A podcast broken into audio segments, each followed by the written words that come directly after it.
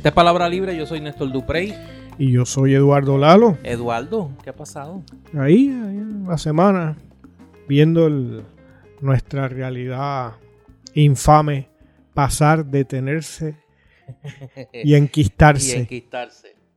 Este es nuestro episodio 61 de Palabra Libre, el primer episodio de la época navideña de Palabra Libre. Oye, se cumplió un Porque año de las elecciones. Se también. cumple un año de las elecciones y nosotros hemos decidido, en Palabra Libre, unirnos al, al ambiente, al mood eh, navideño que, eh, que cubre al país, que están tan locos de salir de lo que ha sido este año tan horrendo, que eh, han comenzado las navidades inmediatamente después de Halloween. Yo las comencé bien porque yo voy a confesar algo aquí.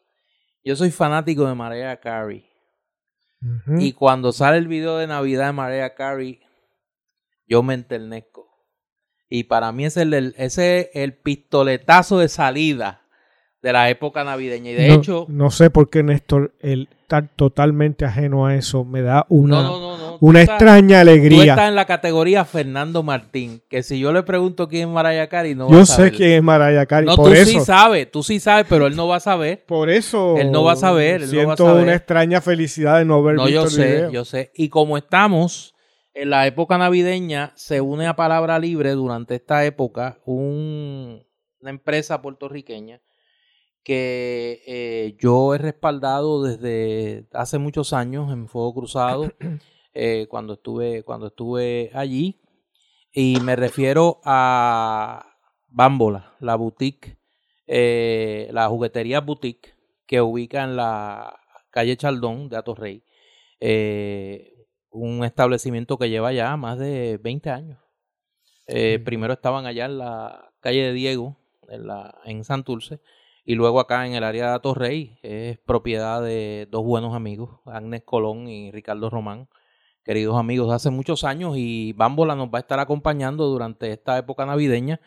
Vamos a estar dando aquí consejos de potenciales regalos navideños en el área de, de juguetes. Bambola tiene una particularidad que es que no solo es una tienda de juguetes, eh, juguetes educativos, juguetes eh, que brindan una experiencia constructiva para el, para el niño y para el joven, sino que tiene también una sección de libros infantiles y juveniles muy interesante, además de eh, juegos eh, familiares. Eh, todos aquellos juegos de mesa que uno jugaba, por lo menos cuando yo era más joven que ahora, pues están allí. Así que gracias a, a Agnes y a Ricardo por confiar en este proyecto y pues nos van a estar acompañando eh, durante toda la época navideña. Ya luego pues obviamente estaremos dando consejos y, y orejitas. Mis- Igual que hacemos en el área del libro, eh, del libro para adultos, eh, con eh, Librería El Candil, que, que, pues, también ha confiado en este proyecto, pues estaremos compartiendo con nuestros escuchas eh, cibernéticos y nuestros escuchas radiales en WPAB, pues consejos y sugerencias en esa área. Para que se rompa menos la cabeza al regalar en Navidad. Yo no, no he dejado de ir ahí porque mis hijos son viejos, ¿no? Pero eh, mis tres hijos pasaron por, por la juguetería. Y el que recuerdo más, porque fue el último, ¿no? Fue que ahora tiene ya 18 años. Pero recuerdo hasta lo, particularmente, ¿no? Los juguetes que, que adquirió en diferentes momentos allí. Y, y recuerdo la visita a ese comercio con cosas que no puedo decir de otras jugueterías o de la góndola de juguetes de tiendas por departamentos, ¿no? Que eran una pesadilla cuando el muchacho de uno, ¿no? Se, se le salían raíces aparentemente en esa góndola y que todo era carísimo y malo y peligroso y estúpido. Eh, en este establecimiento, ¿no? En Bambola había otro tipo de ambiente que hasta para el padre, ¿no? Hacía interesante el proceso de, de lidiar con el deseo de un pequeño ser humano, ¿no? Yo creo que esa ha sido la clave del éxito de, de, de Bambola Juguetes, eh, que ya va por varias generaciones. Yo Yo he sido testigo de, de, de ver allí varias generaciones de, de, los adultos de hoy, que eran los niños de ayer, llevando a sus hijos e hijas a, a, vivir esa experiencia. Así que durante la época navideña, eh, Bambola nos va a estar acompañando con consejos para eh, potenciales regalos eh, en la Navidad, que pues sabemos que es un área de consejería Santa Claus y a los Reyes que hay que darle eh, y que pues vamos a tratar de ayudar en ese, en ese sentido. Mira, ya llegaron a Bambo los la muñecos de Micro Tati y Micro Baby, ya llegaron, lo pueden conseguir. Con un 15% de descuento. No, con más, con más. Este, y, y, y hay ropa para ellos y cosas. Lo que me imagino que va a llegar en algún momento también es el, el mono. El mono. Oye, el mono es popular. El mono se ha convertido en un icono pop un icono pop de la sociedad puertorriqueña cuando grabamos este porque si fuera popular el partido este está vivo. episodio. No no el, el, el, mono es listo. Ese mono es listo. Después yo te voy a contar o sea que no lo es. yo te voy a contar una teoría teosófica que yo tengo sobre el mono. Eh, pero no te calientes demasiado. No no no no no no no puedo seguir creando enemigos. Estoy bien consciente de eso. Eh, el país está por lo menos el área metropolitana está detenida eh, todos los ojos y oídos están puestos en el área de la parada 23 de Santurce, donde eh, 23, 22, por ahí en la Ponce León, en las inmediaciones de Ciudadela y un poquito más arriba, por allá había un establecimiento que cuando yo estaba, cuando yo estaba en la Estaba Grandes Ligas, cuando estaba yo estaba activo. activo en la Grandes Ligas, que se llamaba La Escalera.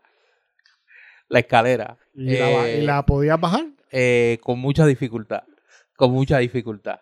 Y con la ayuda de varios, parrio- de varios parroquianos que me ayudaban, porque estaban en una circunstancia menos afectada que yo. Eh, pues allí, en un árbol, está haciendo las delicias el, una especie de reencarnación de Yuyo. ¿Tú te acuerdas de Yuyo? Sí, sí, sí. Eh, aquel mono del, del monoloro de, de Toy Muñiz. Pues era un chimpancé es ¿no? una versión, este, este es como un monito, aquel era un chimpancé, este es un resus este es un resus. Parece un mono tití, yo tuve, déjame hacer una confesión infantil, yo tuve un mono Ajá. cuando yo era chiquito, sí, se llamaba Pepe. Sí, me lo mataron unos títeres allí en Pla. ¿Y tú sabes el día que murió? Fíjate, como desde allá el espíritu venía ma- marcando un 25 de julio. Sí. Mío, sin comentarios Sí, sí. Pues el mono es el, la atracción en el área la metropolitana. enfermedad mental es algo No, no, malo, no, pero es que te digo que desde ahí yo soy un hombre marcado. Eh, desde mi niñez. Eh, el mono, que no tiene nombre, Oye, como pero el Néstor, programa tú, aquel de Tommy Muñiz. tú te imaginas que el mono estuviera en, en- por ahí por la muda en Guaynabo. Tú te imaginas la expedición de Jordi Navarro. No, no, no, una cosa extraordinaria. No, no, es que ya Eso mismo ya se hubiera salir. resuelto. Ya mismo van a salir. Lo, lo hubiera No, acribillado. no, ya mismo van a salir. Yo no tengo duda alguna de que este fin de semana, mientras usted esté oyendo palabra libre, el mono se habrá convertido en una atracción y ya usted verá allí, mire, vendedores ambulantes, carrito de piragua, este, va a haber este, peluche, peluche, peluche y figuras mono. del mono. Este, los memes ya son decenas, las camisas del mono. Sí. Eso, eso viene ya en menos de 48 horas. Este, Oye, y, y el mono, si el mono lo... Yo vi un video que me enviaron esta tarde. La Yo tengo varios, te los de- puedo, si no, te de- los puedo compartir. De palabra libre. Sí, Oye, pero la, la jaula me parecía medio destartalada. medio chip, sí. Este, ¿Tú te imaginas que, que, que se compraran las jaulas para el mono en, en unos concesionarios de jaulas de lujo? Yo me imagino que Que deben haber, mira, mientras tú y yo estamos aquí vacilando con el mono, tienen que haber varias, varias mentalidades. No, no, acuérdate del tango. Acuérdate del tango de Gardel. Silencio en la noche. Ya todo está en calma. El músculo duerme. La ambición trabaja. Y mientras nosotros estamos aquí, tienen que estarse inscribiendo en la página web del Departamento de Estado varias corporaciones con alguna relación con el mono. El mono incorporado, amigos del mono, este, el mono y yo, este, Estadidad para los la monos. estadidad para los monos, el mono 51, o sea, todo tipo de ¿Te imaginas el mono de cabildero? El mono de cabildero. Eso, digo, eso superaría un poco a Fíjate, nivel, pero hay que nivel ese va a venir, de ese va a coeficiente venir. de inteligencia. El mono adelanta o atrasa la estadidad. Yo creo que la adelanta. ¿Tú crees que la adelanta? Sí. ¿Por qué? porque- Porque- pero no es un animal este de que da una imagen como de selva. Bueno, pero fíjate que entre los monos y los y los carros destartalados, ¿qué, qué, qué hace más daño a la Bueno, estadidad? no, por eso nosotros nos fuimos de grabar Palabra Libre y nos encontramos con el tema de los carros destartalados, que nosotros, a nosotros nos alude directamente eh, eh, el comentario del gobernador Pierluma, ¿no? De que, de eso de los O sea, carros que, que- destartalados. que- que lo cogimos personal. No, no, para mí es una ofensa personal. Sí, sí, ya lleva dos. Ya El- lleva o sea, dos. que el Maserati tuyo que estaba sin lavar y eso, pues Bendito sea el Señor. tú te sentiste... Ese carro no ve agua desde María, muchachos. Desde María no ve agua. La última agua que cogió fue la que se le metió por dentro en María. Este. Eh, Dicho sea de paso, hoy sale mi columna en el Nuevo Día sobre ese tema en serio. en serio. Pero en esta ocasión pues tenemos que cogerlo de otra manera para... Ya yo lloré al respecto. Lo que hay que preguntarse, y ahora voy a aterrizar en serio. ¿Qué ocurre en Puerto Rico? Que un acontecimiento como la presencia de un mono en el área metropolitana logra acaparar la atención. Yo desde que vi a Pedro Rosanales haciendo un reportaje en Noticentro 4 cubriendo eh, la, la ruta del mono, esa es buena.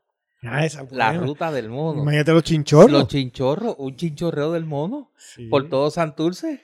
Es más, si lo sabe Sidre, Ah, no, se eh, inventa. se inventa la ruta el del distrito mono, del mono. Y el distrito, el distrito del mono. Y hubiera capturado ya al mono con un quesito. Y entonces, para que sea compatible con la estadidad, el Monkey District.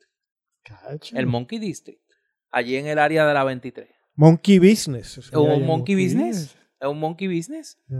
Eh, ¿Qué tiene, eh, qué, qué pasa en Puerto Rico? Y vuelvo a tratar de hablar en serio de esto. ¿Qué pasa en Puerto Rico con un tema como este acapara la atención? Nosotros lo hemos cogido a, como diría mi mamá, doña Evelyn, a chacota. Claro, ¿cómo se puede Porque coger? es que es la única forma que tú puedes cogerlo y retener la salud mental, ¿no? Eh, porque por otro lado, aquí están ocurriendo varios monkey businesses Muchos. de verdad que deberían ocupar la atención del país. Lo que pasa, Néstor, que esto yo creo que es nuevamente, nosotros vemos retrato tras retrato, estos son selfies de eh, estado de los medios de comunicación, por lo menos de ciertos medios de comunicación comerciales. El estado también, el selfie de ciertos sectores de nuestra población. Eh, y es el retrato también de la falta de preparación e ineficacia de por lo menos de las agencias concernidas del gobierno, ¿no? De- me imagino que lo que será la policía, eh, recursos naturales, eh, no sé si hay alguna otra agencia no encargada de este tipo de asuntos. Y, y entonces se vuelve todo espectáculo, se vuelve todo un relajo. Y yo quisiera decir algo quizás eh, este puede ser hasta motivo de no de, de burla no hacia mí o lo que fuera. Ese mono es un ser vivo. Y es un ser vivo que tiene probablemente en su sistema nervioso. Bueno, un, un chimpancé, un gorila, que no obviamente no es lo mismo que este mono, tiene el 99% de su ADN similar al de un ser humano. El 93% del cerebro de un chimpancé es igual al de un ser humano. Este mono no está en 90%, pero ponle que esté en 85, en 87. Podría ser una lombriz. ¿No? Es, un, es una forma de vida. que fue traída él o sus ancestros violentamente sacado de su hábitat natural, llevado a, ahora al Cayo Santiago ese para experimentar con ellos, etcétera. Estamos hablando de un atentado también, como otro más a la naturaleza y a los seres vivos, a las criaturas vivas de, de este planeta. Y también, más allá del relajo y de todo eso, eh, nosotros tenemos una larga eh, historia de insensibilidad en nuestra sociedad, en la sociedad puertorriqueña, hacia los animales. Y estamos acostumbrados, yo me acuerdo cuando niño que en la urbanización, ¿no? Eh, eh, se consideraba gracioso coger un sapo y echarle líquido de encendedor y prenderlo en fuego y que saliera como una bola de fuego saltando como un desesperado, ¿no?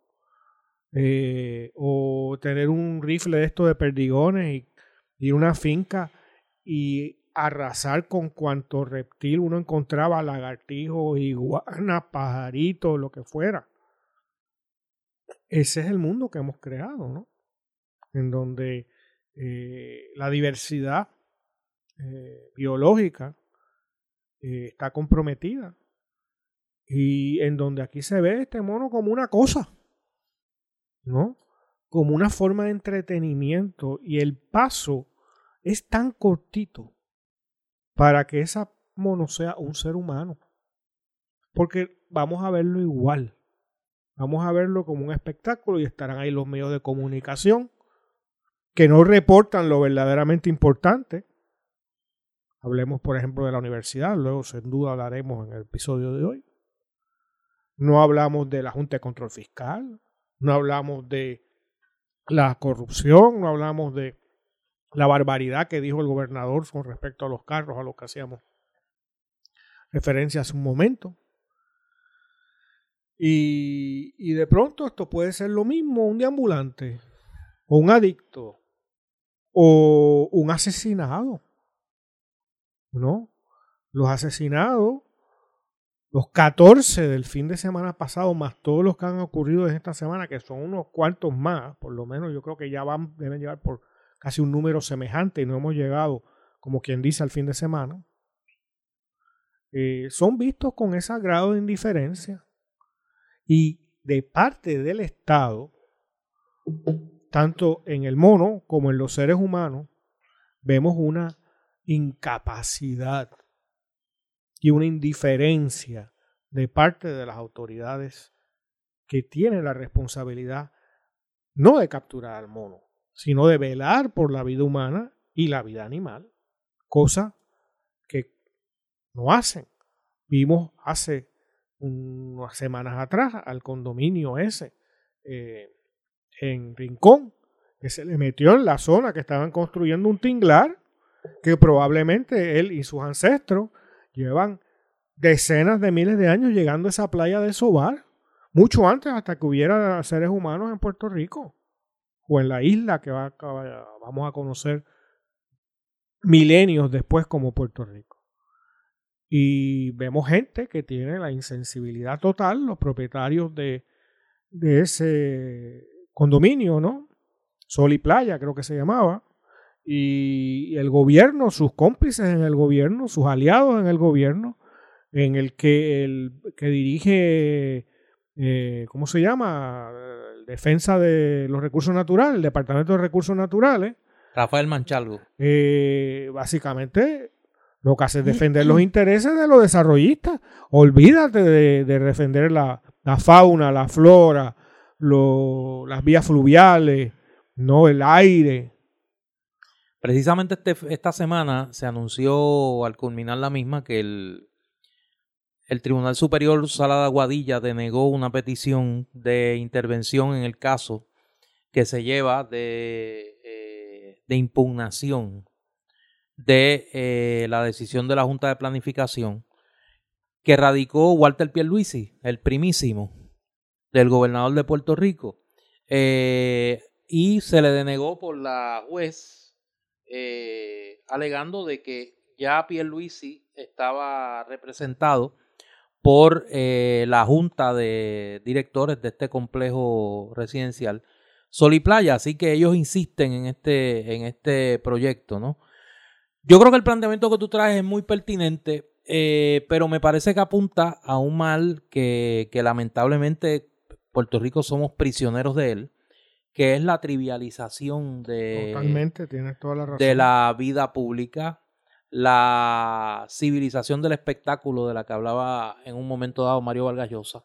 Es decir, en la preeminencia de lo, de lo grotesco, de lo, eh, de lo llamativo sin, muy, sin mucho contenido. Eso fue lo. Vargas Llosa lo tomó de un filósofo francés que es la sociedad, la sociedad del espectáculo de Guy Debord. Exactamente.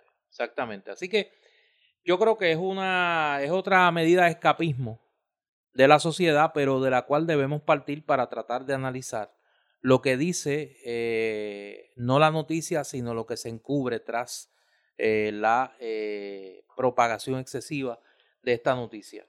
Algo que sí pasó esta semana y de la que pues algo pues puedo reclamar es que el Tribunal Superior de San Juan, en el Tribunal Superior de San Juan se encontró eh, causa para arresto contra los eh, contra dos empresarios, eh, Juan Maldonado y Aaron Vick, por el escándalo de la compra fatula o el intento de compra fatula de pruebas para el COVID-19. Esta, esta acusación del panel del fiscal especial independiente proviene de una querella que radicáramos y fuimos en ese sentido los primeros en radicarla eh, junto con eh, la entonces candidata a senadora, hoy senadora y querida amiga Ana Rivera Lacén y este servidor, cuando era candidato a representante a la Cámara por el movimiento Victoria Ciudadana. Y lo hicimos en aquel momento a raíz de la información que surgió de las vistas públicas de eh, la Comisión de Salud de la Cámara de Representantes, que presidía en aquel momento el representante Juan Oscar Morales, y que no solo implicaba a estos dos empresarios, que son un extremo de la negociación.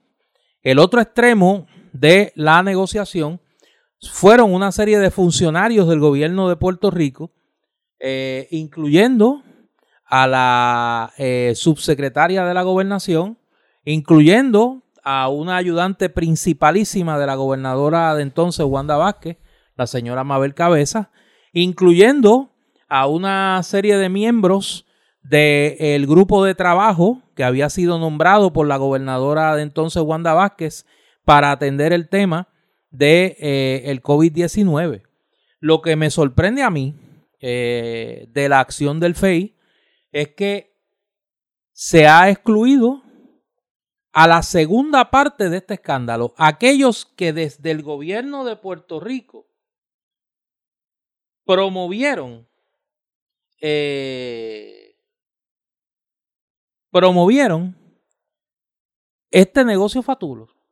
Y a mí, pues, no es que me sorprenda, porque peores cosas se han visto, pero me parece que aquí hay un patrón peligrosísimo eh, similar a lo que ha ocurrido en otros países, donde los grandes casos de corrupción terminan acusándose a los empresarios, y estoy refiriéndome al caso que recién culmina en la República Dominicana de Odebrecht, donde en un caso de soborno,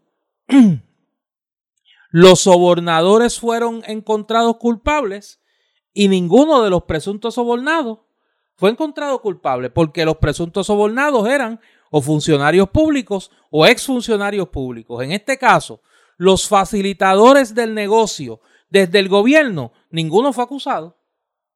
Ninguno fue acusado. Solamente fueron acusados dos empresarios que su delito es ser buscones. El delito de estos dos individuos es ser dos buscones. De tratar de hacer un, de darle un tumbe al gobierno de Puerto Rico los que defraudaron la confianza del pueblo de Puerto Rico Fueron los funcionarios que desde el gobierno facilitaron que esta transacción llegara a punto de culminarse. Y esos funcionarios son, tienen nombre y apellido. Bueno, los estoy señalando. Repítenos. En aquel momento, nosotros hicimos alusión a la subsecretaria de la gobernación, eh, Lilian Sánchez. Nosotros hicimos alusión al ayudante de la secretaria de salud de aquel entonces, Mabel Cabeza. Y nosotros hicimos alusión a los miembros del grupo de trabajo del gobierno de Puerto Rico sobre el tema del COVID-19 que facilitaron el acceso de estos empresarios al Departamento de Salud y si no es porque el banco privado sospecha de esta transacción y le señala al Departamento de Hacienda, mire qué pasa que un sábado aquí esta gente quiere pasar una transacción de 20 millones de dólares. Si no es por esa, por esa alerta, esa transacción se hubiese realizado y el pueblo de Puerto Rico hubiese perdido 20 millones de dólares. Y lo señalo porque esto se ha convertido en un patrón de la oficina del panel del fiscal especial independiente. Y en ese sentido, llamo la atención porque si bien es cierto que me siento, lo tengo que decir, me siento contento de que una denuncia que hicimos en un momento dado se comprobó que era correcta. Esta denuncia era correcta. Y el tribunal encontró causa para arresto contra estos dos malandrines. Ahora se quedó gente fuera. Pero no solo eso, Néstor. Mi preocupación en este contexto, y te pido tu opinión, es que a lo mejor esos dos eh, empresarios, Maldonado y Vic, van a ser tratados con mucha suavidad. Yo me imagino que sí. Y el, la oficina del, fiscal especial ya en primer lugar tiene un problema, me parece, sin yo ser abogado. Dios te ha protegido. Sí, totalmente. Eh, tiene un problema de, ¿cómo le llaman? De jurisdicción. Porque hasta donde tengo entendido, ellos no son funcionarios públicos. O sea, Vic no tenía nada que ver, ni siquiera yo creo que estaba aquí. Eh, Maldonado es un empresario, el, fiscal especial es para delitos, no de funcionarios del gobierno. Bueno, esa es mi, esa es mi pregunta. Estos, estos empresarios fueron acusados por una denuncia que formula el panel del fiscal especial independiente. Yo me imagino que uno de los argumentos que van a levantar los abogados es que ninguno de estos ciudadanos es funcionario público. Por lo tanto, entonces el Departamento de Justicia que, que tiene a un director, ¿no? Un secretario. secretario de, de probada insuficiencia ética, como Emanueli, y que ha sido toda la vida un fotuto del Partido Nuevo Progresista, y lo continúa haciendo. ¿Dónde está su investigación? Si existe esa investigación y se da alguna vez, siguiendo esa enorme tradición que la acompaña, será pro forma. En el peor de los casos recibirán una amonestación o una pena muy eh, poco seria y siguen tan campantes siguiendo invirtiendo en el Partido Nuevo Progresista, imagino igual que invierte Manuel y bueno, claro. Eh, etcétera. Porque aquí nosotros tenemos, además de la colonia y de la corrupción rampante, tenemos un tercer problema que ha minado la confianza del país en las instituciones y es la sensación muy correcta de impunidad Totalmente. que tiene la clase político empresarial que maneja los hilos de este modelo de partido Hay único. profesionales de eso como el, secretario Manuel. Claro, y, y dedicado de lleno a ser un buen proveedor de, la, de los corruptos. Lo más cómodo para mí sería hoy despacharme con la cuchara grande y felicitar al panel del FEI por su labor. Y a los fiscales por el trabajo que están haciendo. Pero tengo que decir, porque el otro sería un ejercicio de deshonestidad, que aquí se quedó corto el FEI nuevamente. Aquí había que acusar a los que desde el gobierno. Lo que se supone que haga. Lo que se supone que haga el FEI. A los que desde el gobierno, los funcionarios públicos que facilitaron esta barbaridad. Porque estos dos señores no llegaron al Departamento de Salud y solito aprobaron toda la papelería para estar a punto de darle un tumbe al gobierno de Puerto Rico. Mira, esto es el equivalente de un árbitro en un juego de baloncesto que le canta falta técnica al que está sentado en la fila 10. Exacto. Y al que la dio no se la canta. No, ese para nada. Y al que peleó con el otro y cerró y me y engañó y cometió una falta tal, esos no, votaron al de la fila. No, no, por eso, por eso digo, o sea, se queda corto el FEI. En esto yo espero que cuando se ve el caso en su fondo, surja y que estos dos ciudadanos ahora tengan un ataque súbito de locuacidad y que den, que le ofrezcan al, Estado y al país el testimonio de qué fue lo que realmente pasó aquí. Para eso tiene que haber interés del Estado en eh, buscar eh, a los culpables y aquí el Estado y el partido es lo mismo. Ahí yo tengo, déjame hacer una salvedad a costa de que se me tilde de ingenuo. Yo creo que los fiscales que tienen este caso, fiscales Mendoza y Núñez Corrada, lo conozco a ambos, son fiscales competentes. Bueno, ojalá, eso no eh, Particularmente Manuel Núñez Corrada, que lo conozco hace muchos años. O que, quiero, perdóname, que no pecar de injusticia, yo no conozco a los fiscales. Estoy hablando desde otra perspectiva. Por eso, yo confío en el trabajo de esos fiscales. Yo confío porque eh, sé que la prueba está ahí, Sé que eh, los testimonios están ahí, desfilaron ante la Cámara de Representantes.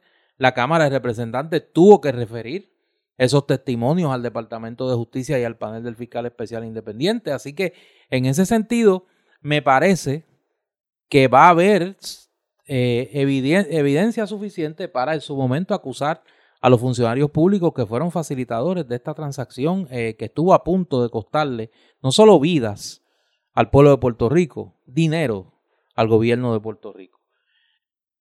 Hay un tema que ha estado eh, cruzando las semanas eh, y que hoy, cuando grabamos este programa, pues está ya en una fase eh, prácticamente de desenlace. Esta semana es la vista, el próximo 9 de noviembre es la vista, el inicio del proceso de vista en ante la sala de la juez Laura Taylor Swain sobre la decisión final en torno al plan de ajuste de deuda que ya fue convertido, la legislación habilitadora del mismo ya fue convertida en ley por el gobernador de Puerto Rico.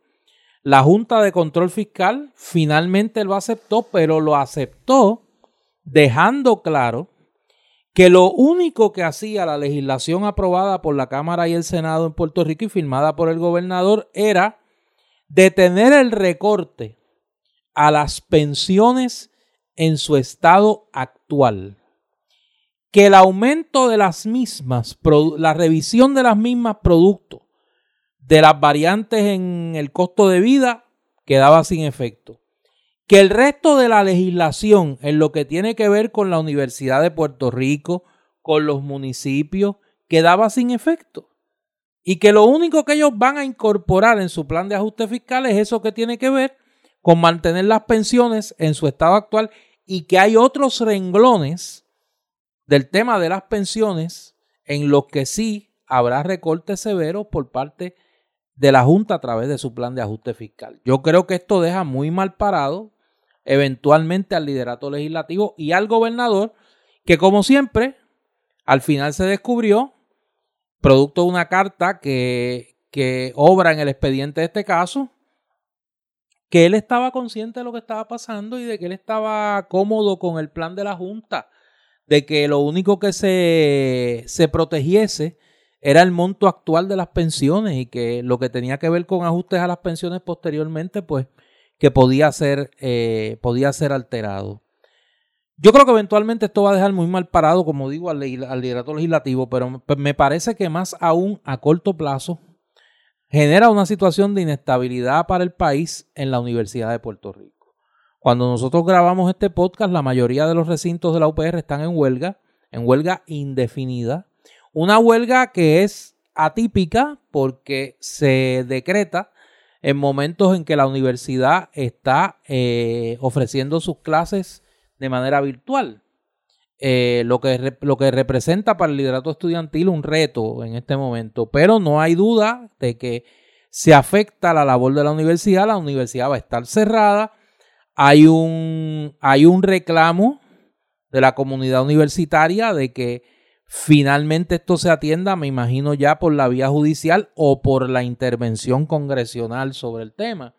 Eh, pero me parece que plantea urgentemente una discusión sobre el tema de la Universidad de Puerto Rico, eh, no solo de cara a este conflicto huelgario, sino a su futuro una vez entre en vigor este plan de eh, ajuste de deuda. Bueno, el asunto de la Universidad de Puerto Rico y sus diversos recintos no es un asunto que creo que se debe analizar desde la inmediatez temporal.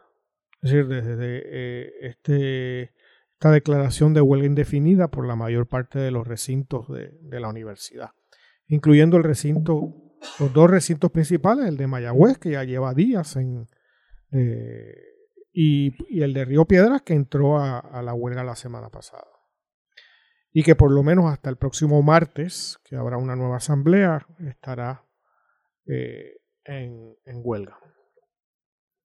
Hay un hecho indudable que de parte del gobierno de Puerto Rico, cuando hablamos del gobierno de Puerto Rico de las últimas dos décadas, estamos hablando fundamentalmente de gobiernos del Partido Nuevo Progresista y en menor medida del Partido Popular, pero eh, también con una gran indiferencia del Partido Popular. Eh, yo creo que se ha adoptado una estrategia por el PNP los gobiernos del PNP, de en lugar de eh, atacar frontalmente, digamos, a los Romero Barceló en la huelga, los conflictos universitarios del 81, o a los Jaime Benítez en la del 47, eh, o la del 2010, ¿no? Con la fuerza de choque y tal. Esta fue bajo Fortuño. Bajo Fortuño. Eh, optar por otro método, y es un método yo la imagen que siempre he usado es de secar la universidad por dentro. ¿no? Eh, ir reduciendo presupuestos, ir reduciendo programas, se retira, eh, ya sean profesores, empleados, no se eh, contrata a alguien mediante plazas, se eliminan las plazas o por lo menos se congelan. la planta física se empieza a dejar perder no se hacen mejoras, mantenimiento, etc. ¿Cuál es la universidad? ¿Cuál es la situación de la universidad en este momento? Esto no es una opinión mía, me dedico a reproducir lo que he escuchado personalmente de gente del más alto nivel eh, en la jerarquía de la universidad. Y que conste gente que incluso favorece el actual gobierno. Lo que está haciendo, lo que comenzó con los gobiernos del Partido Nuevo Progresista, que tiene esa terrible contradicción, ¿no? De que en la medida de que piensan que la estadidad es más factible en la medida de que se, el país cometa una especie de, de suicidio cultural y educativo y que generemos una masa enorme de pobres dependientes ¿no? de, de los cupones de alimentos y de ese tipo de ayudas y una minoría muy rica también deseosa de tener los beneficios de la protección de la jurisprudencia del norteamericana ¿no? en Puerto Rico pues hacen, han hecho todo lo posible por hacerle daño a las instituciones educativas y culturales. Hemos visto cómo se han reducido el número de escuelas, cómo se gasta el dinero en el Departamento de Educación y no hay mejora alguna ¿no? de la educación. Y en la universidad hemos visto cómo desde hace ya muchos años se le va reduciendo el presupuesto, se le va secando por dentro. Y ahora viene aquí la complicidad entre ese gobierno del Partido Nuevo Progresista y la Junta de Control Fiscal, que son tal para cual, ¿no? Uno es una mano izquierda y el otro es la mano derecha. Y eh, la Junta de Control Fiscal está haciendo un daño directo y extraordinario a la Universidad de Puerto Rico. ¿A qué me refiero con esto? Pues cosas tan dramáticas como la siguiente. La Junta toma decisiones presupuestarias sobre la universidad estableciendo una serie de, de números. Por ejemplo, que en tal cuenta hay tal número de millones. Vamos a poner un número redondo, 50 millones de dólares. Y eso hace unos años había 120. ¿No? Se ha ido reduciendo. Esos 50 no dan para el funcionamiento de la universidad. Y está amenazando con reducirlo todavía más. Pero ese no es el drama, Néstor y querido oyente. Es que no hay en el banco los 50 millones. A lo mejor en el banco hay 38. Y como decía la canción aquella de, del profesor que canta Ángel Luis García, ¿y los chavos dónde están? Yo no sé, pero lo que es, aquí muestra oh, la maldad. Se están tomando determinaciones económicas a partir de cálculos de un dinero que no está, que ya han saqueado. Se lo fotutearon. ¿No? Entonces, ¿cuál es el estado actual de la universidad? La universidad no tiene dinero para darle mantenimiento a los edificios. Dicho, como, como dije, por personas de altísimo nivel encargadas de tomar ese tipo de decisiones. ¿Qué quiere decir eso? Que se está dejando con conocimiento de la Junta y del gobierno. El gobierno me refiero al gobierno del Partido Nuevo Progresista y por extensión a los púrparas de, la legislatura, el Partido Popular, que son también cómplices en este sentido. Esos son los púrpuras, esos son este, el partido satélite en el régimen de partido único. Saben que en cuestión de meses un edificio que no se le dé mantenimiento, digamos, a los aires acondicionados, ese sistema va a estar destruido en cuestión de pocas semanas. O sea que quieren crear el efecto del hecho consumado. Que, digamos, cuando sea, de aquí al verano próximo, que no pueda abrir una facultad. Porque el edificio habría que eh, cambiar los sistemas, los ductos de aire acondicionado y no hay dinero. Y la Junta no lo va a dar. ¿No? yo puedo entender, quiero aquí ser lo más eh, cuidadoso posible. Puedo entender clarísimamente la intención de los estudiantes y de muchos otros sectores de la universidad al irse a la huelga. Y ojalá esa huelga despierte a otras fuerzas del país y se les una. Y los estudiantes yo creo que tienen conciencia del peligro de la huelga en este, en este momento.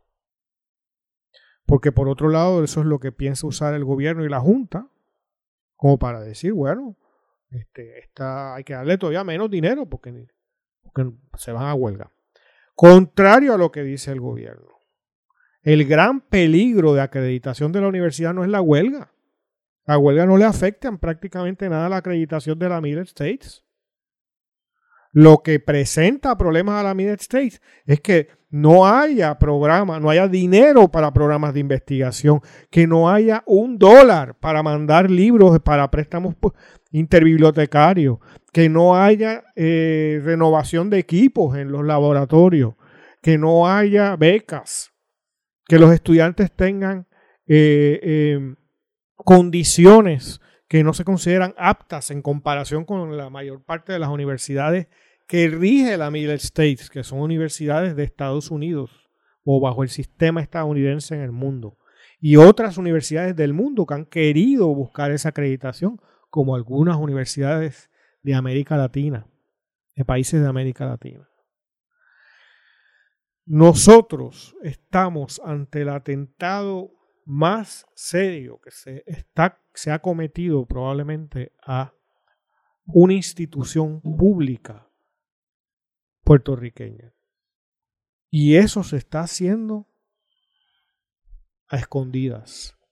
Y los que lo hacen tienen nombres. Son elementos en el actual gobierno del Partido Nuevo Progresista, fíjese que digo elementos porque sé que hay gente que aunque puedan favorecer ese partido, no necesariamente están de acuerdo con la barbarie que se está cometiendo hacia la Universidad de Puerto Rico.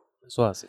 Y en segundo lugar, y de manera muy protagónica, con la Junta de Control Fiscal, todos sus miembros y la señora Yaresco en particular.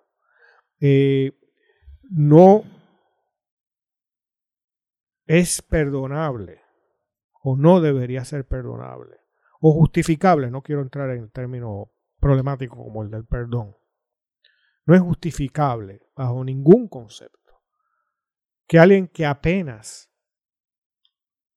eh, conoce a esa institución y su valor en la sociedad puertorriqueña histórico, que una persona que si le quitan los eh, guardaespaldas y choferes y todo eso, las sueltas en cualquier calle de la sociedad puertorriqueña, no podría ni conseguir trabajo, porque no está capacitada lingüísticamente ni culturalmente para hacer nada en este país que no esté asociado a sus privilegios.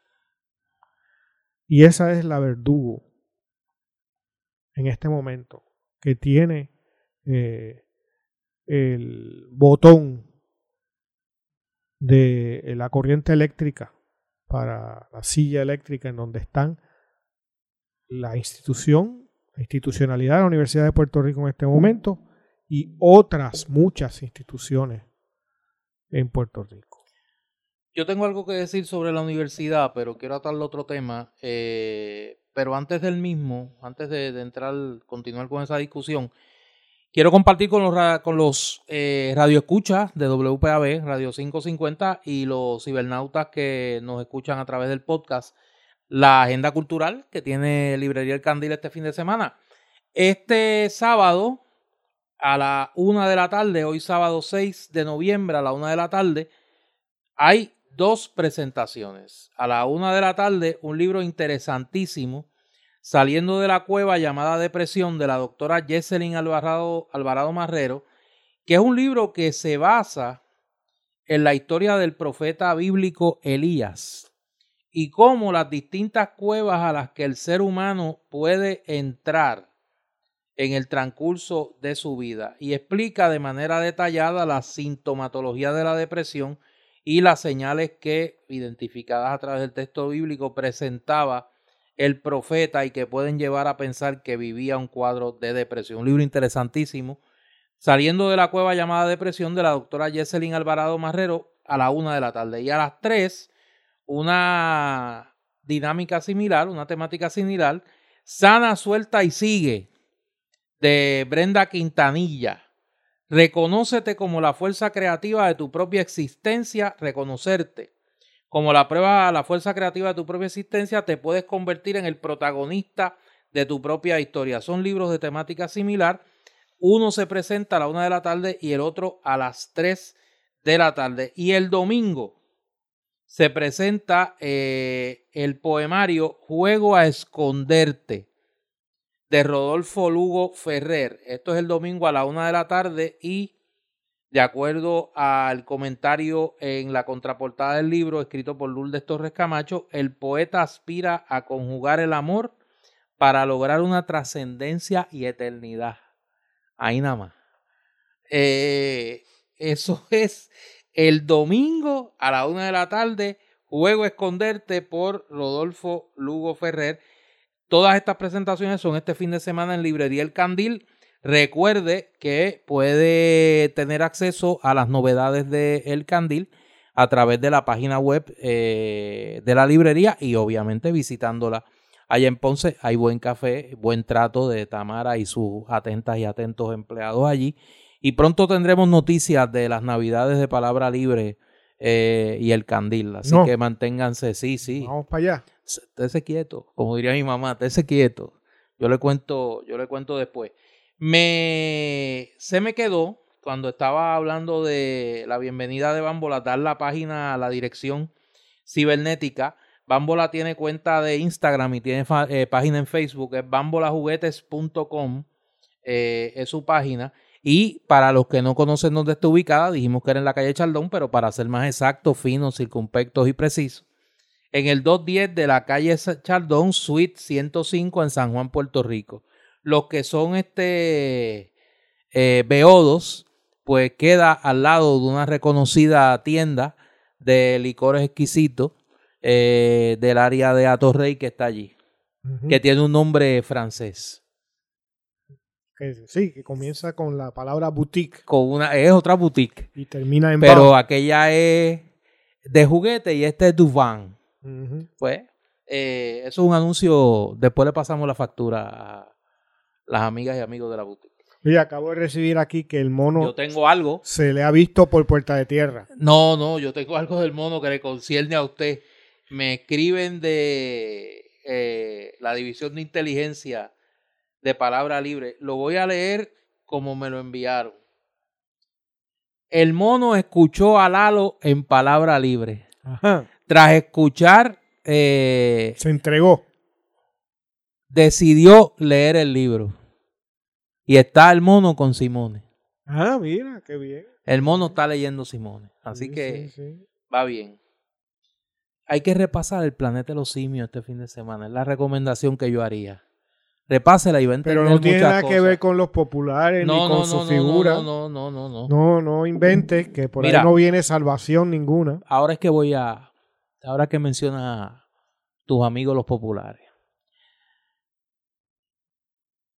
De toda la gestión del Partido Popular a partir del triunfo de 1940, la llamada Revolución Pacífica, y toda la obra de modernización que se le escribe correcta o incorrectamente a la generación que encabezó don Luis Muñoz Marín. Si hay un proyecto que había logrado el consenso del país por su utilidad como palanca de la modernización y como el gran movilizador social de Puerto Rico, a partir de la década del 40, particularmente con la aprobación de la ley universitaria en 1942 y sí, con el liderato de Jaime Benítez y la generación que lo acompañó, fue la Universidad de Puerto Rico. Era la carta de presentación del proyecto de modernización de la sociedad puertorriqueña bajo la dirección del Partido Popular Democrático. Es vergonzoso, vergonzoso que sean los adversarios del Partido Popular los que salgan a defender la Universidad de Puerto Rico. Y me parece que en ese sentido la tomadura de pelo que ha representado para la comunidad universitaria los gestos vacíos del liderato legislativo, que sabían que estaban pactando con burbujas de aire el futuro de la Universidad de Puerto Rico, me parece que, que plantea otra página más en la terrible historia del final del Partido Popular. Y yo quiero llamar la atención sobre algo que está ocurriendo en la legislatura, no solo esta desidia del liderato del Partido Popular con la universidad, sino un evento que me, me preocupa y lo leí esta semana y quiero llamar la atención a sabiendas que va a ser, como dicen ahora muchos en las redes sociales, es una conversación que no estamos preparados a tener. Por décadas ha sido un reclamo de la comunidad universitaria, del liderato estudiantil, del personal docente y del personal no docente, la reforma de la estructura de gobernanza en la Universidad de Puerto Rico. Yo fui presidente dos años del Consejo de Estudiantes de la Facultad de Ciencias Sociales de la así que a mí nadie me tiene que contar. ¿De qué se trata cuando se habla del cogobierno en la Universidad de Puerto Rico? ¿De qué se trata cuando se habla de reformar la estructura de gobierno de la universidad y despolitizar todo lo que tiene que ver, perdón, con la designación de los administradores universitarios? En este momento se están discutiendo en la Asamblea Legislativa dos proyectos para eso, particularmente uno radicado por petición por el senador José Vargas Vidot y que refleja las ideas de un comité de trabajo de la comunidad universitaria eh, de los distintos recintos de la UPR. Yo tengo que decir, y es una opinión, como todas las que damos aquí en Palabra Libre, es mi opinión. No represento a nadie. Que este no es el momento de plantearse esa discusión. Este es el momento de salvar la universidad. Y hay que salvar la universidad de los enemigos múltiples que tiene fuera y de los colaboradores que tiene dentro en esa gestión de destrucción de la universidad. La Junta de Control Fiscal y sus aliados en el gobierno del PNP, bajo Ricardo Rosselló, bajo Wanda Vázquez, bajo Pedro Pierluisi y anteriormente con Luis Fortuño, tienen una agenda clara de destruir, de desmantelar la Universidad de Puerto Rico. Les molesta, les estorba la Universidad de Puerto Rico. En su proyecto plutocrático y en su proyecto ideológico estadista. Yo creo que esa debe ser la prioridad. Una vez salvada la universidad, se debe producir la urgente reforma de la gobernanza de la universidad. Pero si no se salva la universidad, no hay universidad para reformar. Si no se salva la universidad, no hay universidad para reformar. Cualquier esquema de reforma a la gobernanza de la universidad será un sueño imposible de realizar porque no habrá universidad para ponerla en ejecución. Y en ese sentido me parece que la prioridad del liderato legislativo, de verdad, no de boquilla, de verdad, debe ser salvar la Universidad de Puerto Rico. La Universidad de Puerto Rico es una pieza indispensable para el proyecto de regeneración económica y moral de este país. Es la espina dorsal de la preparación de Puerto Rico hacia una economía competitiva, hacia una economía donde el conocimiento es el activo económico fundamental de los países que se llaman a sí mismos y se prueban y se sostienen como países desarrollados. Así que en ese sentido, mi llamado humilde sería a que la prioridad sea salvar la universidad. Cualquier otra discusión es una discusión interesante, pero alejada de lo que debe ser la prioridad, me parece a mí en este momento. Sí, yo creo que eso tiene mucho sentido lo que estás diciendo, Néstor, pero a la misma vez también añadiría o, comentaría que la universidad tiene que actuar con arrojo. O sea, los universitarios tienen que actuar con arrojo y con un espíritu de sacrificio. Eh, dada la situación que conocemos, eh, dada la situación fiscal del país, ¿no? Eh, también cuesta eh, justificar que haya 11 rectores, ¿no? Y 11 vicerrectores y 11 qué sé yo cuántos y demás, ¿no? eso yo no estoy en yo no estoy de acuerdo con que sea la eliminación de recintos. Y es más, en un mundo ideal que existan otros, pero quizás hay que empezar a verlos como sedes de, grandes recintos eh, y, también especializar. Así comenzaron eh, cuando eran colegios regionales. Claro, eh, hay una cuestión también, y aquí mucha gente no lo sabe, esta idea de, de convertirlo en recinto fue un proyecto del Partido Nuevo Progresista para repartir puestos políticos a sus huestes con grandes salarios. Entonces, pues generar eh, que en todos los recintos haya eh, toda esa jerarquía, ¿no? Con lo mismo gana el rector de, de Mayagüez, digamos, que el rector de Ponce, ¿no? Y son dos instituciones marcadamente distintas. Mayagüez da eh, programas graduados, tiene un programa de investigación enorme, como Río Piedras, digamos, ¿no? Eh, mientras que el recinto de Ponce es un recinto fundamentalmente de, bachillerato, ¿no? Y por lo tanto mucho menos complejo. Eh, el hecho que, por ejemplo, si uno quiere estudiar, vamos a decir, física, pues que pues hay, hay una lógica que haya a lo mejor tres, cuatro recintos a lo largo del país que en donde sea posible eh, estudiar física o química o historia o lo que fuera, pero no necesariamente en todos los recintos, porque se que haya algún grado de especialización en un país que no es un país gigante, no es un país.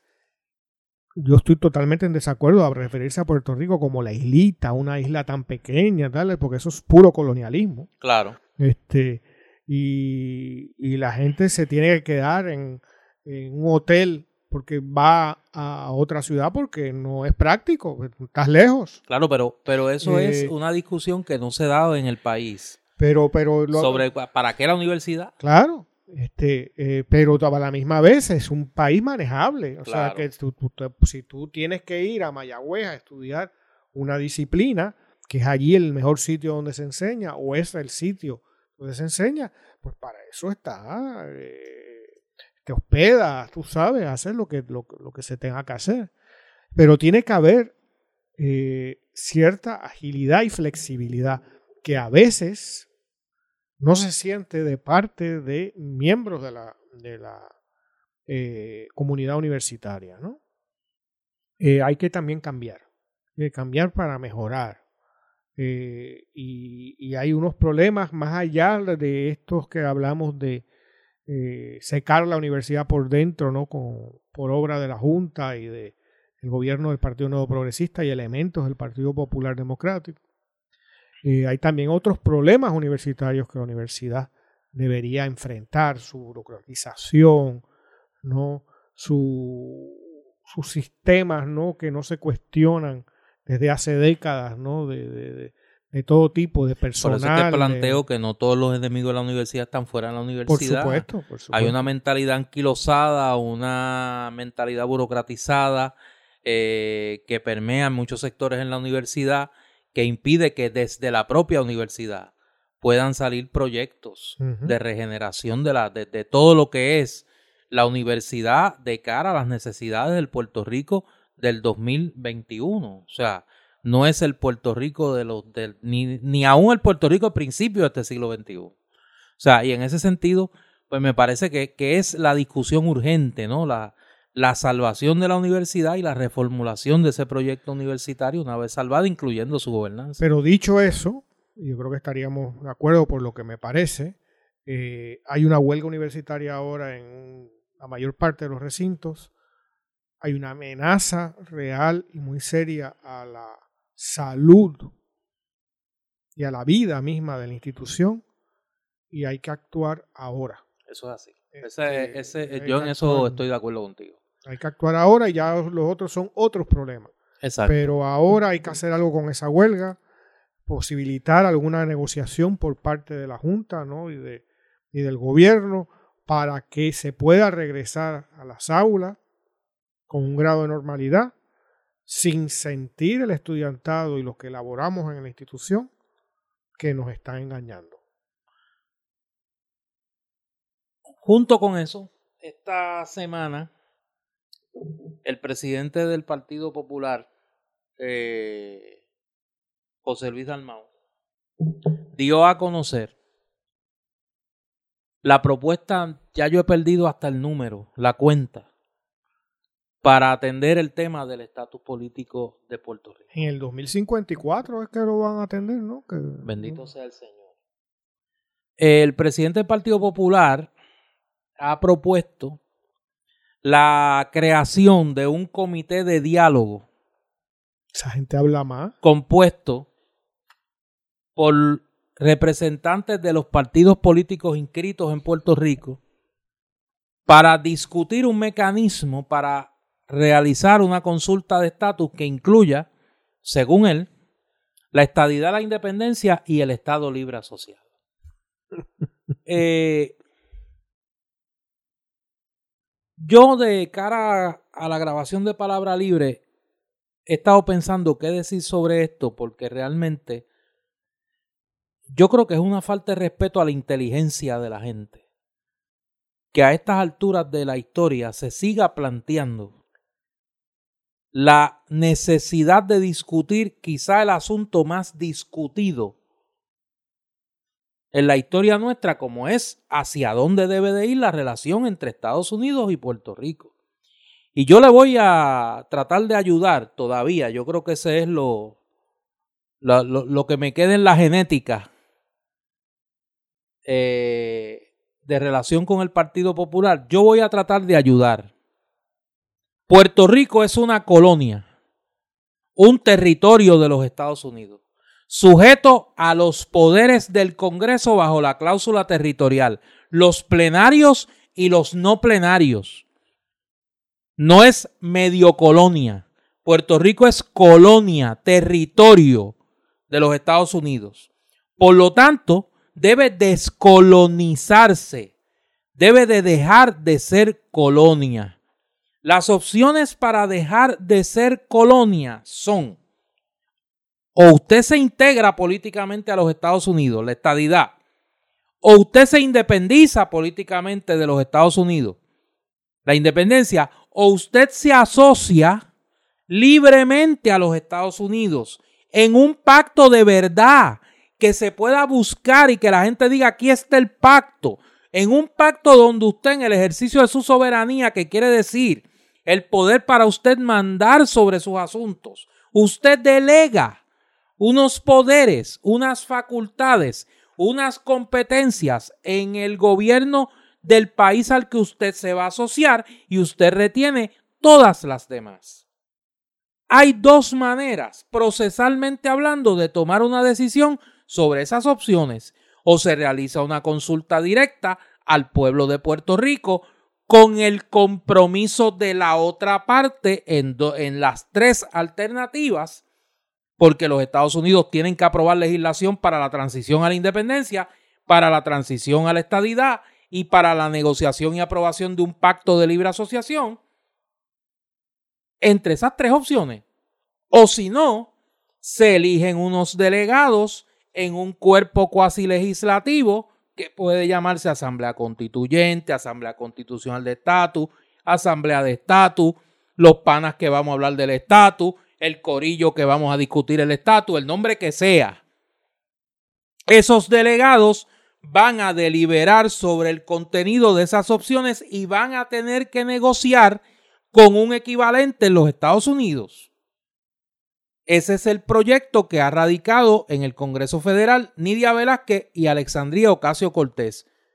Yo no tomé el tiempo de cuánto me tomó resumir esto, pero debe ser menos debe ser menos que lo que facturó la mente maestra que se le ocurrió reciclar, y yo sé quién fue, reciclar esta idea. Y le advierto al presidente del Partido Popular, mi amigo José Luis Dalmau, cuidado, que el alacrán pica y esa es su naturaleza. Y el que traiciona a uno, traiciona a dos, traiciona a tres, traiciona a cuatro, traiciona a 5, traiciona a 7 y te va a traicionar a ti. Babyito, te va a traicionar a ti. Como le ha mordido la mano a todos los que le han dado de comer, te la morderá a ti. Y te seguirá haciendo pasar el ridículo a ti con ideas como esta.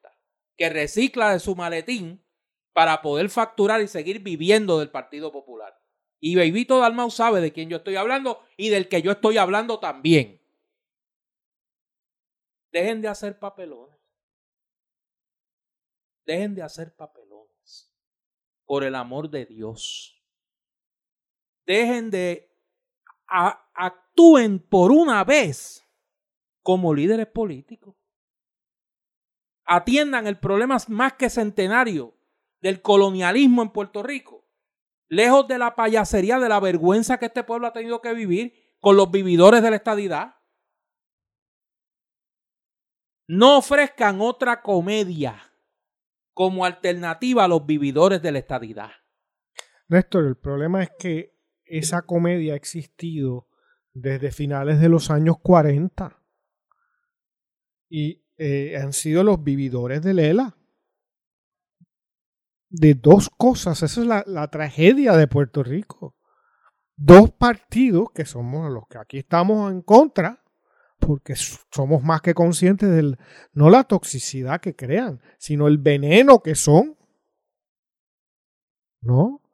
Que han destruido generaciones de puertorriqueños. En el sentido de destruir sus ilusiones. Y que 50, eh, 60 años después, la estadía está tan lejana como hace 60 años. ¿Y cuántos años el de Lela? 70. 69. No, el año que, el año que viene cumple... 70. 70. Pues 69 ahora. Y en, el, en 1952 era tan inexistente como hoy. Es más, hoy es más inexistente. Porque entonces estaban los engañados por Muñoz y hoy hay que ser un cretino para dejarse engañar. Pero tú estás de acuerdo conmigo que Puerto Rico es una colonia. Por supuesto. Y que debe dejar de ser. Claro que sí. Y que hay una alternativa para dejar de ser colonia. Sí, que no son ni los populares ni el PNP. No, no, no, yo no estoy hablando, fíjate que yo no mencioné el Partido Popular PNP. Pero esos son los que controlan el poder legislativo en este momento. Yo quisiera que fuera otra gente. Yo quisiera que la presidenta del Senado fuera Nailma Rivera Lacén. Y quisiera que el presidente de la Cámara fuera José Bernardo Márquez, pero no. O sea, la, las chinas que hay que exprimir son Beibito Dalmau y Tatito Hernández. Yo lo que les estoy pidiendo es que por una sola vez, por una sola vez, actúen a la altura de la responsabilidad. Tú sabes que no lo van a hacer. Está bien, pero yo se los pido. Yo cumplo con descargar mi conciencia de el, el, el, son vividores de Lela. Igual que hay vividores de la estadidad, igual que hay cabilderos de la estadidad bien pagados, Aquí tenemos los cabilderos de, de Lela y su Por eso es que planteo que es igual de cómico que esta cosa de los cabilderos de la estadidad, el querer venir a decir ahora, no, vamos a sentarnos todos para hablar de cómo podemos hacer otra consulta entre Lela, la estadidad y la independencia. Pero por el amor de Dios. Néstor, tú me decías, eh, no sé si fue aquí en el aire, pero si no fue en alguna ocasión antes o después de algún episodio, más de una vez me has dicho, ¿no? Que te llaman viejos colegas tuyos de, del Partido Popular quejándose que yo soy muy severo. Tú eres muy duro con lo popular. Pues para que estén tranquilos, son iguales que los vividores de la estadidad. desde el incoherente y coincoherente, desde Muñoz en adelante, han sido vividores de el ELA. Y le han sacado, mano, le han sacado millaje y mansiones. Tú los igual. Y de generación en generación. Eso es, tú sabes, un negocio familiar de aire. Familiar, dijiste. De familiar, sí, porque en algunos casos sí. sí no, yo sé. Ya van por nieto. Que le escribe al abuelo el libro. tú sabes, de eso deberíamos hablar también. ¿no? De, de, la falta de cultura básica, tú sabes, que se demuestra en, en esa degradación de casta, ¿no? De, de los vividores del aire de Estado librista, ¿no? Entonces, con eso no se puede hacer nada sino engañar. Engañar para vivir, engañar. Mira, Micro Baby y Micro Tati viven para el próximo cheque. Ese es el propósito en su vida. Es una tragedia para este pueblo. claro que lo es. El propósito, igual que los PNP, es poder engañar una quincena más. Sí, sí, es una tragedia. No, yo estoy consciente. Un cuatrenio más. ¿Tú sabes cómo están? No te confundas, yo no me engaño. Cómo están entre unos u otros, porque son iguales en este aspecto. ¿No? Están preocupados por lo que pasó en el 2016. Ahí están desde la negación a la furia. ¿No? Y lo que están viendo a ver, cómo yo soy, el 2020, perdón, el 2020 al 2000, ahora al 2024, cómo sobrevivimos. Igual que ahora con la Junta, con esto otro, cómo yo me imagino que Babyito aquí, Micro Baby, estaría diciendo, yo tengo que inventarme la basofia esta. Para distraer a la gente. Para, no, para, Mi versión legislativa del mono. Exacto, para poder cobrar. Sí, para que la gente se entretenga. Para poder cobrar en la próxima quincena. Y poderme pagar el carro y que me Sí. y tener la escolta. Y que no sea destartalado. No, y que no sea destartalado. En esa línea, para aprovechar que está, para cogerte en caliente, como dirían por ahí, hay un proyecto en la legislatura que dentro de toda esta crisis del plan de ajuste fiscal ha pasado como por debajo del radar, pero que ya están moviéndose lo que antes llamaban las fuerzas vivas, eh, con aquello que mi viejo profesor y maestro en muchas cosas, en otras no, pero en algunas sí, José Arsenio Torres, llamaba el maletín de lágrimas.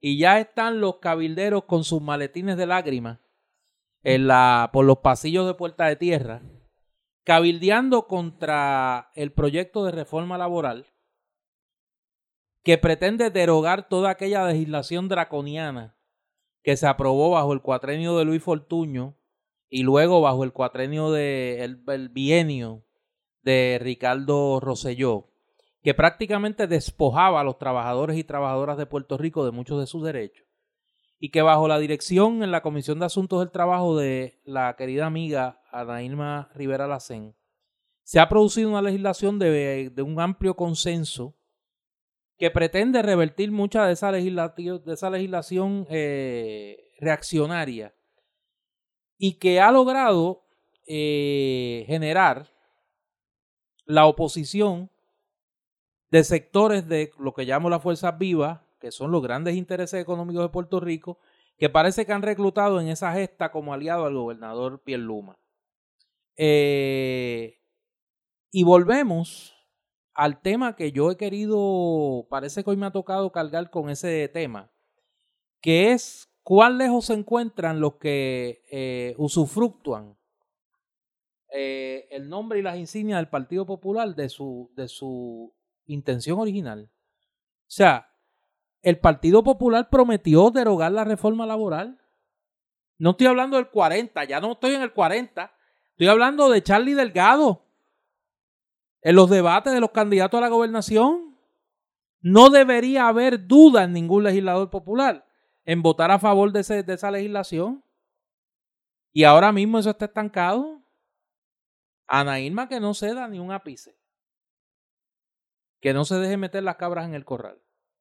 Por ese liderato eh, hipotecado a los grandes intereses que habitan el PNP y en el Partido Popular.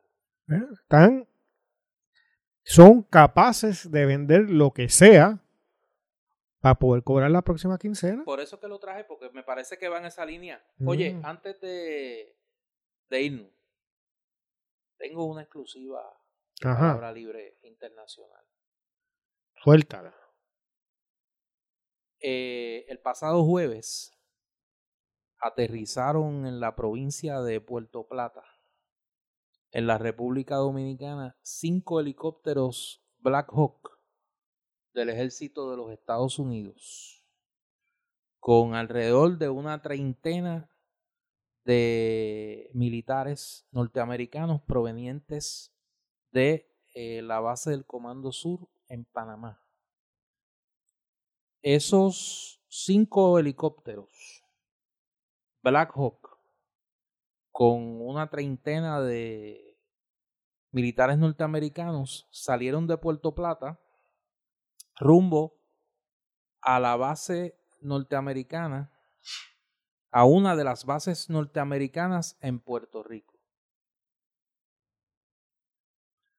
La persona que da a conocer esta información en la República Dominicana identifica la base como la base de Aguadilla, pero ya la base de Aguadilla no existe. Así que, por lo menos para efectos públicos, así que Pero se puede retomar en cualquier por momento. eso, para efectos públicos. La información que se maneja en la República Dominicana es que aparentemente este sería el principio de la puesta en marcha de una operación del gobierno de los Estados Unidos para rescatar a los 17 misioneros norteamericanos que se encuentran secuestrados por las bandas eh, criminales que prácticamente tienen en control eh, la situación en Haití en este momento. Mientras nosotros andamos velando el mono, en el Caribe la situación está bastante tensa. La situación en la frontera de la República Dominicana con Haití está bastante complicada. La situación en cuanto a la emigración ilegal haitiana, no solo a República Dominicana, sino a otros países de América Latina tan lejanos como Chile, se ha convertido en un verdadero problema y en este momento hay un grupo de trabajo de presidentes de América Latina que encabeza el presidente dominicano Luis Abinader para atender esta situación. Traigo todo esto y esto no es esto se ha discutido en la prensa dominicana en los pasados días y obviamente amigos muy informados pues me hicieron crear conciencia de esta situación y yo cumplo con traerla me parece que en Haití se está generando una situación bastante seria, donde el Estado no existe, donde hay un control del territorio nacional por bandas de sicarios. Eh, una de un, un, un, sindicato de estas bandas es dirigido por un individuo, un ex militar, que se hace llamar barbecue, porque ya tú sabes lo que hace con sus víctimas. Eh, y me parece que estamos a las puertas de una situación bastante complicada en la región de la que Puerto Rico no va a estar exento.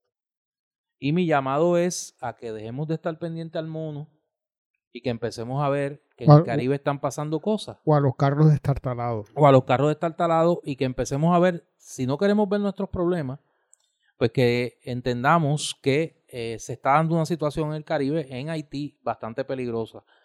Me preguntaban estos amigos, destacados periodistas y académicos dominicanos con los que me comunico de vez en cuando, que si en Puerto Rico se había discutido la posibilidad de que parte de esa emigración ilegal que está llegando a la República Dominicana haya llegado aquí. Y yo no he escuchado a nadie hablar de eso.